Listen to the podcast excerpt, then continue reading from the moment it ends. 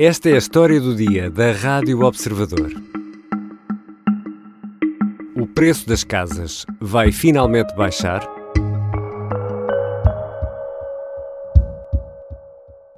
High inflation is a major challenge for all of us. The Governing Council will make sure that inflation returns to our 2% target over the medium term. Christine Lagarde é a presidente do Banco Central Europeu. A 9 de junho confirmava que o tempo das taxas de juro negativas acabou. A inflação na zona euro está em 8%, quatro vezes acima do limite estabelecido pelo BCE para este ano, que é de 2%. Para controlar a escalada dos preços, o Banco Central Europeu vai tornar o dinheiro mais caro através da subida da taxa de juro de referência. If the medium-term inflation outlook persists or deteriorates, a larger increment will be appropriate at our September meeting. Com as taxas de juro mais altas, o acesso ao crédito poderá tornar-se ainda mais complicado e muitas famílias podem ter de procurar uma morada mais barata. Tudo isto somado poderá aumentar o número de casas disponíveis no mercado. E com mais oferta, será que os preços vão baixar? Hoje vou conversar com Edgar Caetano, jornalista da secção de Economia do Observador.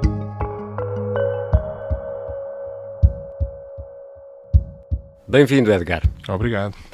Os dias das taxas de juro abaixo de zero acabaram?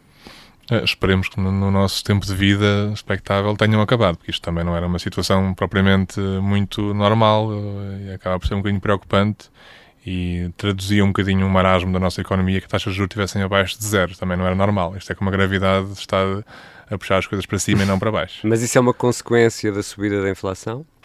Uh, nós tivemos uma subida muito rápida da inflação que obrigou os bancos centrais a reagir de forma mais rápida do que qualquer pessoa podia prever. Hum. Se calhar isso também significou, também aconteceu porque eles, os bancos centrais desvalorizaram esses riscos de inflação quando muita gente já dizia que eles eram óbvios. E, portanto, está associado a uma coisa à outra, claro que sim. Agora, o risco que existe é os bancos centrais uh, aumentarem as taxas de juros demasiado devagar e arriscar uma recessão mais uh, grave no futuro ou a cortar as taxas de juros na medida certa, mesmo que isso implique um risco de recessão agora. E com juros mais altos, o dinheiro fica mais caro, é uma expressão que os jornalistas gostam de usar, hum. ou seja, aquilo que pagamos pelo crédito vai subir. Sobretudo quem tem taxas de juros variáveis. Uhum. Uh, não é o caso de toda a gente, embora em Portugal isso seja maioritário, não é assim em todos os países da Europa. Uh, Portugal tem muita, muita propriedade de casas, há uma grande porcentagem das pessoas que, que têm uma casa. Quase todas as pessoas têm uma casa. E é? têm uma casa indexada à taxa variável, uhum. também é uma coisa que nos coloca numa posição um bocadinho de. uma posição única e de maior vulnerabilidade numa situação destas. Portanto, sim, as prestações de crédito podem subir. Eh, para quem não seguiu os conselhos do Observador que, sobre os vários textos que fizemos ao longo do, do tempo sobre a taxa fixa e como era possível ainda há poucos meses a taxa fixa de 30 anos com taxas de zero Uh, hoje em dia já é 2,5, mais o spread. E, e consegues dar-nos aqui um, um exemplo, de, de, por exemplo, de uma subida da taxa de juros? Quanto é que isso se reflete naquilo que pagamos por mês pelo hum. crédito à habitação, por exemplo? Nós escrevemos agora há poucas semanas sobre isso, fizemos um cálculo conservador e, e a cingir-nos ao, ao que é que se espera para o final do ano, não quisemos esticar-nos mais no tempo e calculámos ali que, por exemplo, no caso das pessoas que fizeram, ou das famílias neste caso, que fizeram um crédito à habitação nos últimos anos e que, portanto, tiveram necessariamente pagar custos mais elevados porque os preços das casas subiram, portanto, em princípio, o montante em dívida é mais elevado. Uhum. Isso fazia com que a taxa de juros média que foi calculada, dados do Banco de Portugal, fazia com que as pessoas tivessem a pagar uma prestação média de, por exemplo, 320 euros, acho que era mais ou menos o nosso cálculo. Uhum. 320 euros, fizemos com, em colaboração com a DEC Proteste. Uh, se nós apontarmos para uma, uma, perspectiva conservadora do que é que poderá ser a Euribor no final deste ano, essa prestação facilmente passa para 430, 430, uhum. faz mais de 100 euros. É claro que se sermos, se ser um bocadinho mais alarmistas e formos para falar daqui a um ano, antes do próximo verão, Uh, e podemos facilmente chegar a, facilmente aos duas centenas de euros a mais ou até, ou até mais, mais do que isso. O aumento das taxas de juro é um elemento de risco ao poder de compra das famílias que tem que ser encarado pelo Estado pelo Governo numa medida de precaução, de prevenção e Edgar Caetano, olhando para o nosso mercado imobiliário, o grosso da compra e venda de casas é, é de casas usadas, não são casas novas, não é? é? Isso é uma coisa que nós, hum, muitas vezes, especialistas do setor, e até um que nós citámos no texto que publicámos ontem à noite, uh, refere muito isso, ou seja, um, se nós olharmos para as casas que foram transacionadas em 2021, estamos a falar de um montante total de 33 mil milhões de euros em imóveis hum. residenciais transacionados em Portugal. E 87%, 87. 87% são casas usadas, o que significa que, possivelmente, numa vasta maioria dos casos, os preços sobem e as pessoas compram casa depois de vender outra casa. Hum. Portanto, beneficiam de uma, de uma mais-valia numa venda para pagar mais numa compra. E é isso que faz um bocadinho com que o mercado suba também. Claro que este movimento pode inverter-se. Mas isso é um dado importante, que é uh, os, os, preços das, das, casas sobem também porque há esta cadência como hum. de, de compras e vendas uh, em que, de, obviamente, partindo do pressuposto que existe o, o, uma oferta e uma procura num, num mercado muito específico, um, faz com que os preços subam. Agora, temos que alertar também uma coisa, que é, nós tentamos falar sobre o mercado imobiliário e, e é muito difícil fazer um, um, retrato do mercado imobiliário como uma coisa, como um todo, não é? O mercado imobiliário são muitos segmentos diferentes, claro. são geografias muito diferentes, quando, quando falamos de mercado imobiliário estamos a falar de coisas muito diferentes e às vezes é preciso resistir à tentação de falar sobre o mercado imobiliário como se fosse uma coisa só e não é bem assim. Mas, uh, diz-me uma coisa, uh, há uns tempos ainda, no, no arranque de, da pandemia, não foi notícia eh, de que era esperada uma baixa no preço das casas? O não preço das casas baixou realmente? Não, não, baixou. Não sei se foi notícia. Sei porque foi pelo menos uh, artigo de opinião de muitas pessoas com opinião proeminente. Hum. Uh, que tinha acabado a festa e que ia acabar a festa no mercado imobiliário. Olha, e isso não, se, não aconteceu, pelo contrário, não só não aconteceu porque os preços das casas continuaram a subir, às vezes a dois dígitos por ano. Continuaram a aumentar. Continuaram a aumentar, dois dígitos por ano, sempre desde nestes dois anos. Uh, e mesmo nos dados que saíram ontem do, do Confidencial Imobiliário, só nestes cinco meses, de, até maio, já temos mais um aumento de 10% nos preços das casas. Portanto, o, o que é preciso para responder à tua pergunta? Uh, a pandemia teve muitas coisas, mas uma das coisas que teve foi que fez com que o movimento de normalização das, das, taxas de juros, ou seja, a subida das taxas de juros, que já se estava a começar a sentir em 2018, 2019, de repente foi o double down, foi hum. aprofundou-se ainda mais.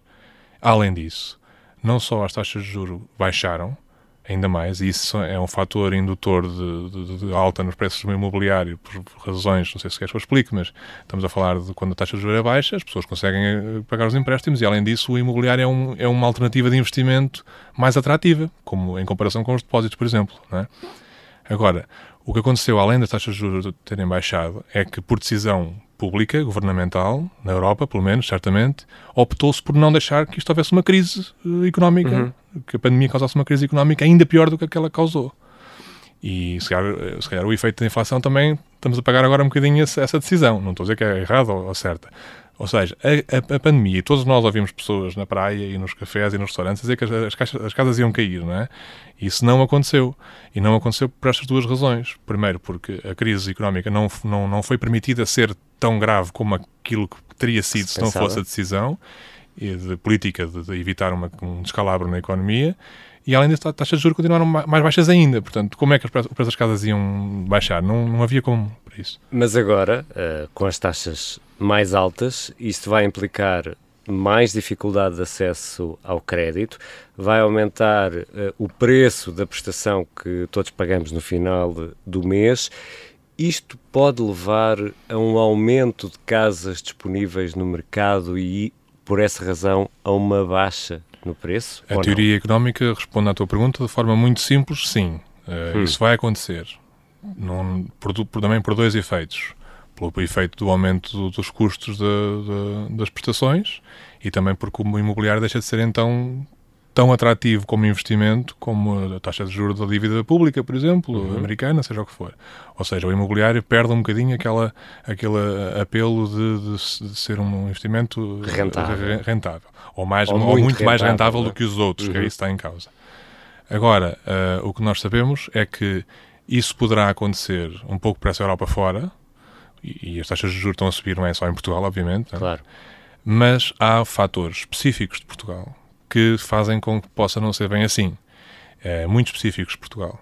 Uh, por um lado, nós somos mais vulneráveis, pelas razões que falámos há pouco, taxa variável, etc. Uh, mas, por outro lado, nós temos que perceber que o nosso mercado, muito particularmente em Portugal, e as explicações para isto vão, vêm desde 2011, desde a crise passada, tem uma, um, uma crónica falta de oferta e que não, não se compara minimamente com a procura. Portanto, mesmo que a oferta aumente, mesmo que o número de casas disponíveis aumente no mercado, a questão é, essa, esse aumento de oferta vai se sentir? Esse aumento de oferta vai, vai levar a uma descida dos preços? É que os preços só descem se não houver procura que acompanhe essa, esse aumento de oferta, não é? Mas, Edgar, eh, esse nível de oferta não é igual em todo o país. Ou seja, em Lisboa, se calhar faltam casas, não é? Há muita gente à procura de casas. Mas a Castelo Branco pode ser diferente. Mas consegues levar esse argumento mais à frente. Não só o, nível da oferta é diferente, como o nível da procura é, diferente também. E se nós estamos a falar hum. até que ponto é que a procura pode aumentar, ou pode, no fundo, uh, uh, acolher todas as casas uhum. novas que vêm para o mercado, que não serão, não sabemos se vão ser muitas ou se são poucas, mas é possível que isso nem se note, porque a procura é tanta. Pois e, qual é, e de onde é que vem essa procura? Ao contrário do que, se, do que se pensa, normalmente não é só estrangeiros. Há muitas pessoas em, em, Portugal que querem comprar casa e podem comprar casa com mais ou menos recurso a crédito. E ainda assim as taxas de juros não vão para subir para, valores estratosféricos para já. Agora, depois há outro fator que nós sabemos que existe, que é os estrangeiros. E sabemos que isso é nós sabemos que, de facto, não, não, é, não é populismo falar sobre isto. Os, os, estrangeiros estão, estão, de facto, a ser um enorme motor de procura de habitação. Portugal foi um país que ganhou muita notoriedade na, na, parte turística, mas isso não se ficou por aí. Da parte turística passou para a parte habitacional, ou seja, já, já não vês só vídeos no YouTube ou artigos nos jornais britânicos sobre como quão maravilhoso é passar uhum. férias em Portugal, vês artigos sobre quão maravilhoso é viver em Portugal. Claro. E, portanto, isso é uma procura que toda a gente certamente que está, que está a ouvir-nos conhece alguém que, que vivia em Londres e e que trabalhava numa empresa que é até um nómada digital, consegue trabalhar em qualquer parte do mundo e opta por vir para Portugal. E isso cria efetivamente um motor de procura nas, nas casas. Agora, vai ser suficiente para, para acomodar a oferta nova? A resposta a isso é em algumas zonas vai, noutras não irá. Então, nesta altura, há algum exemplo de alguma região do país onde as casas estão agora mais baratas? Sim, tu já tens uh, distritos em Portugal, distritos inteiros, onde os preços estão a cair. O distrito de Castelo Branco, por exemplo, uh, referimos esse no, no artigo que publicámos ontem. Um, há, há, distritos onde, de facto, já tens depreciação, não é apenas hum. desaceleração da subida, é mesmo descida. E a descida dos preços. Uh, e já existem em algumas partes do país, estamos a falar, obviamente, do interior, onde não há essa procura nomeadamente por estrangeiros, que, que, que sustenta o, ou que acomoda esse, esse, aumento de oferta. Agora, também tens aqui um, um, um, outro tipo de conselhos, nomeadamente aqueles que estão à volta de Lisboa e do Porto, no, no, e que, não são da área metropolitana. Não estamos a falar de Oeiras, nem de Cascais, estamos a falar de Sobral de Montagraça, estamos a falar de Torres Vedras, em que as pessoas nesta cadência que há bocadinho falávamos sobre as pessoas venderem uma casa e comprarem outra, eh, seja porque não conseguiram pagar a prestação, seja porque querem uma moradia, seja porque querem uh, criar filhos com, com, mais espaço, seja porque estão a entrar a trabalho e podem uhum. trabalhar mais longe de Lisboa. Por muitas razões, até é possível que os preços não só não baixem, como subam. Porquê? Porque assumindo que há alguém que sai de Lisboa, vive num apartamento em Lisboa, em Campo de Ourique, e deixou de conseguir pagar a prestação. Vamos imaginar que é uma pessoa que deixou de conseguir, uma família deixou de conseguir pagar. Vai comprar um apartamento em Oeiras. Vai comprar a quem? Vai comprar um, um apartamento em Oeiras a alguém que se calhar decidiu sair de Oeiras para, para Sobral de Montagraço, porque era uma moradia grande para criar os filhos. Uhum. Ok? Uh, ou seja, estás a fazer uh, aumentar os preços em Oeiras, estás a fazer aumentar os preços em Sobral de Montagraço. O que é que falta para fechar o ciclo? É alguém que compra casa em Campo de Ourique a um valor alto. E aí vem o estrangeiro. Aí vem o brasileiro, o americano. e nesta altura, Edgar, também temos uma, uma guerra uh, que tem reflexos muito sérios nos custos da energia, por exemplo. Isso, obviamente, também tem consequências no preço dos materiais de, de construção, ou não? Esse é capaz de ser o fator mais preocupante de todos estes, mais até do que a questão das prestações de crédito. Porque se nós concordarmos, e não é preciso muito para concordarmos, que o problema do, do mercado imobiliário em Portugal é, é o equilíbrio entre oferta e procura, designadamente na oferta que é pouca, isso é que é o problema, porque nós percebemos que ali nos anos 2015, 2016, toda a gente queria construir uma casa para vender à Madonna, não é? Era o que uhum. se dizia na altura. Uh, casas de luxo, com preços elevadíssimos, e não se construía para a classe média. A verdade é que nos últimos dois, três anos, e sabemos que o mercado imobiliário é difícil porque as coisas demoram muito, não é? Uma coisa que é lançada, uma ideia que surge hoje, só vai para o mercado daqui a oito anos ou mais, não é? Os licenciamentos são muito longos. A verdade é que nos últimos dois, três anos começou-se a ver, mesmo com a pandemia, alguns projetos que estavam a começar a vir para o mercado mais na ótica, não digo da classe média baixa, mas pelo menos do, da classe média, média alta, já, o que já é uma diferença em relação àqueles primeiros anos da recuperação e da reabilitação urbana e dos, dos prédios muito, muito mais caros. O problema é que esta situação que tu referiste e o aumento dos custos de, de, construção, a falta de mão de obra também, que é muito importante, também é um custo, não é? Claro. Um, isso pode fazer inverter outra vez este movimento. Ou seja, se nós já estávamos a começar a ver alguma construção para a classe média, que, que a prazo pudesse ajudar a resolver o problema crónico e estrutural, como está agora na moda dizer, o problema estrutural que existe na habitação em Portugal, na habitação privada. O problema é que é, é mais fácil para a construção um, de, de, casas de segmento alto acomodar estes, estes aumentos de preços, não é? São margens de lucro maiores, em que mais facilmente se consegue baixar um bocadinho para conseguir manter competitivo. Portanto, se de repente tu tens um setor que é a construção mais a pensar na classe média, seja para venda, seja para arrendamento, e de repente esse, esse setor de construção que trabalha com margens muito mais uh, apertadas, é muito mais difícil para este setor uh, suportar esses custos adicionais.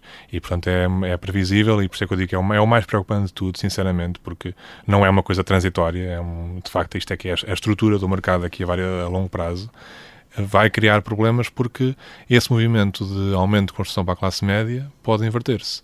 E invertendo-se esse movimento, eh, podemos estar aqui daqui a 8 ou 9 anos outra vez a, a dizer os mesmos argumentos sobre porque é que os preços das casas não baixam, porque não há oferta. Então, quem está a ouvir esta, esta nossa conversa, este episódio, e pegando na pergunta que é o tema central eh, da conversa de hoje, eh, se as casas vão ficar ou não mais baratas, pode estar a, a pensar nesta altura, por tudo isso que estiveste a explicar, Edgar, aquela casa, naquele local que seria perfeita para mim ou para a família, que nesta altura custa uma pequena fortuna, vai continuar a custar uma pequena fortuna.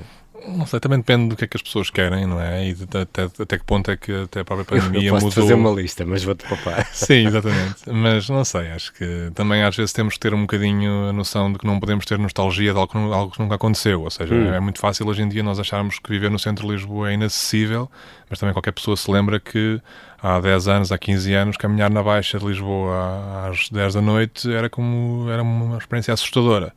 E portanto também não podemos achar que havia aqui há, há, um passado relativamente recente, há 10, 15 anos, havia aqui um, um, um Éden onde toda Sim, a gente já não existia vivia no Rocio e ou seja, uh, o mercado atravessou uma fase muito difícil que foi uh, o corte do, do financiamento à promoção e à compra, a partir de 2011. Os bancos cometeram erros gravíssimos no que diz respeito ao financiamento da promoção e também da compra, né? comprava-se casas a 110% do financiamento, né? Exatamente. ainda dava para levar mais umas mobílias e um carro se fosse preciso, umas férias nas Bahamas, e portanto também não podemos ter, como eu dizia, uma nostalgia de algo que nunca existiu. Agora estamos numa fase em que, se calhar, como nós sabemos, em qualquer cidade da Europa, nem em Londres, também ninguém consegue morar em Trafalgar Square, não é? Também não é muito fácil viver em Trafalgar Square.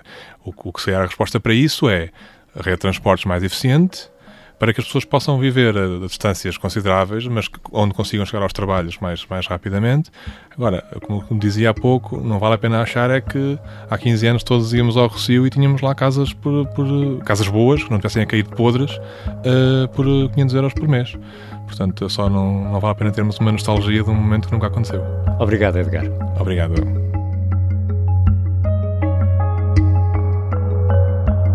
Edgar Caetano é jornalista da secção de Economia do Observador e há muito que acompanha o mercado imobiliário. Esta foi a história do dia. O Pedro Gruner ajudou na pesquisa, a sonoplastia é da Beatriz Martel Garcia, a música do genérico é do João Ribeiro. Eu sou o Ricardo Conceição. Até amanhã.